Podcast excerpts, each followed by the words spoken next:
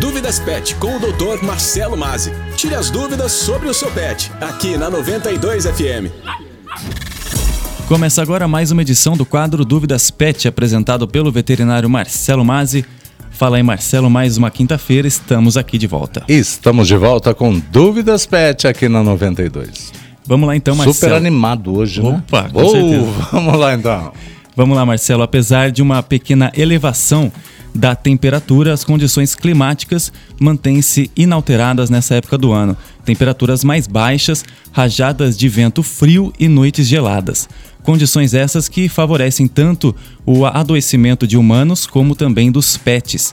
Nessa pegada de inverno, Marcelo Mazzi, o Dúvidas Pet mantém o foco nos cuidados específicos na estação mais fria do ano perfeitamente correto, Maurice. Então vamos lá, né? Em um, um, obrigatório resumo geral da semana passada, né? Para quem perdeu o Dúvidas Pet, durante o inverno, né? Uma série de cuidados especiais, porém simples de pôr em prática, podem significar a diferença entre você, tutor, tutora, expor ou proteger o seu pet das doenças específicas do inverno.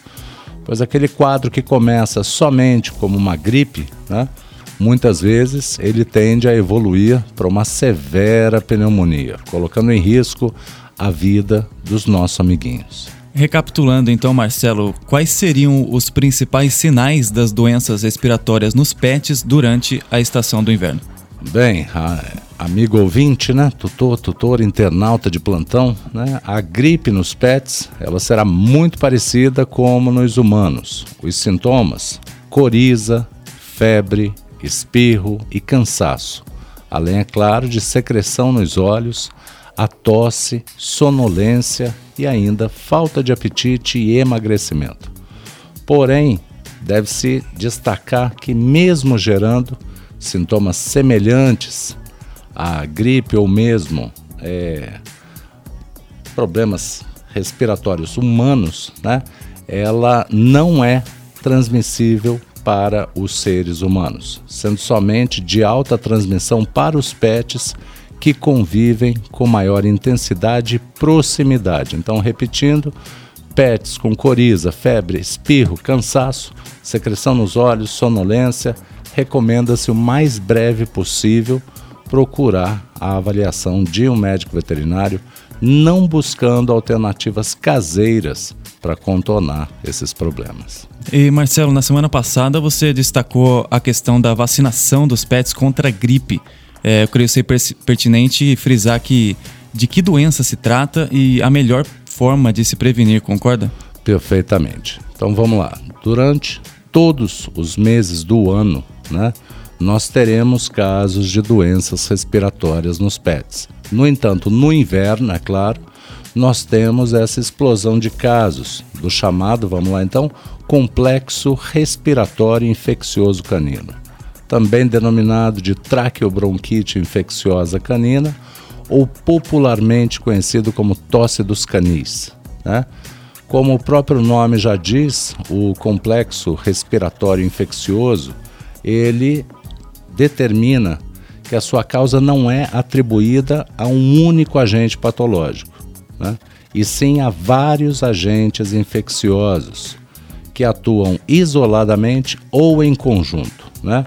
Exemplos: o vírus adenovírus canino tipo 1, o vírus da influenza canina, o vírus da parainfluenza canina, o herpes vírus, também o coronavírus canino, além da bordetela bronchisséptica. E o streptococcus e micoplasma ainda podem ser agentes causadores. Mar Marcelo, mas essa entre essa lista aí de agentes que você citou, você falou sobre o coronavírus. É, não se trata do mesmo coronavírus humano, não é? Não, de maneira alguma. O coronavírus canino ele é uma espécie de vírus único e específico dos cães, né? não havendo qualquer possibilidade de sua transmissão para os seres humanos. Aliás, Maurício, os doguinhos, né, eles já são vacinados há décadas contra o coronavírus. É uma das frações virais que sempre compuseram as vacinas múltiplas, que são sempre indicadas pelos médicos veterinários no esquema de vacinação do seu pet. E Marcelo, quanto à transmissão do complexo respiratório infeccioso canino, como que ela pode ocorrer? Então, Maurício, a transmissão da traqueobronquite, né, ela poderá ocorrer de diversas formas. Em primeiro lugar, e principalmente, pelos aerossóis das secreções tanto orais como nasais dos pets infectados, né? portanto, pela tosse ou pelo espirro. Mas também poderá ser fortemente disseminada por meio dos chamados fômites. Né? O que são fômites? As vasilhas de comida, as vasilhas de água, os brinquedos e até, vamos lá, sapatos, roupas e mãos das pessoas que venham a fazer carinho em outros pets. E há onde cães e gatos que convivem, né, que vivem em uma grande proximidade, também há essa possibilidade da transmissão entre um cão e um gato, mas somente para cães e gatos. Agora eu queria perguntar é, com relação à prevenção, Marcelo, quais seriam os métodos mais eficazes para se prevenir? Bem, os métodos rotineiros de fácil implantação seriam, primeiro, Utilizar sempre mantinhas, lençóis para aquecer a caminha do seu pet nesses dias frios. Mantê-lo dentro de casa. Agora, se não for possível, deixe-o pelo menos longe de correntes de vento. Mantê-lo ainda com roupinhas mesmo durante o dia e, diga-se de passagem, é super importante saber comprar a roupinha tamanho correto, né? Para que fique confortável, porque senão fica aquela coisa meio parecendo bonecão de Olinda, né? Ainda deixá-lo longe de outros pets gripados, mas principalmente mantê-lo vacinado. Esse é o ponto principal que nós devemos destacar, pois assim, Maurício, após uma rápida pesquisa que nós realizamos aqui na região, parece ser um padrão cultural não darmos importância para a vacina preventiva contra o complexo respiratório infeccioso, acreditando ser somente necessária a vacina antirrábica e outras vezes a múltipla somente nos primeiros anos de vida. Já que você falou então ser o principal ponto, Marcelo, para a gente fixar é, quais vacinas que são importantes para proteger os nossos doguinhos. Vamos lá então. A vacinação antirrábica é extremamente importante para protegermos os pets e diretamente nós, seres humanos, contra a raiva, né? uma doença que não tem cura. A múltipla ou polivalente, ela é uma vacina que na fase inicial da vida dos pets, ela é realizada em doses de reforço, no caso 3 a 4 doses, a critério desse médico veterinário, e posteriormente deve ser revacinada uma vez por ano durante toda a vida do pet. Não é só aquelas três primeiras doses.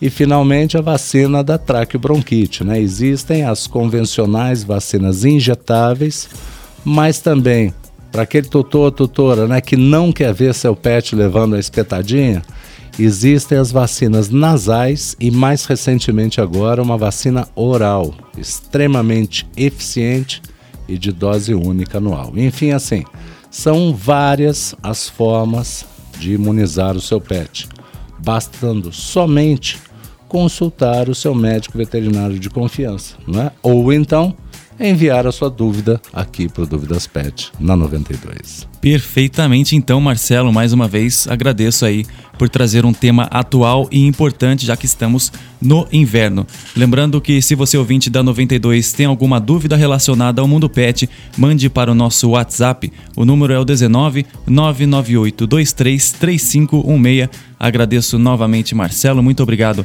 pelas informações e até a próxima semana.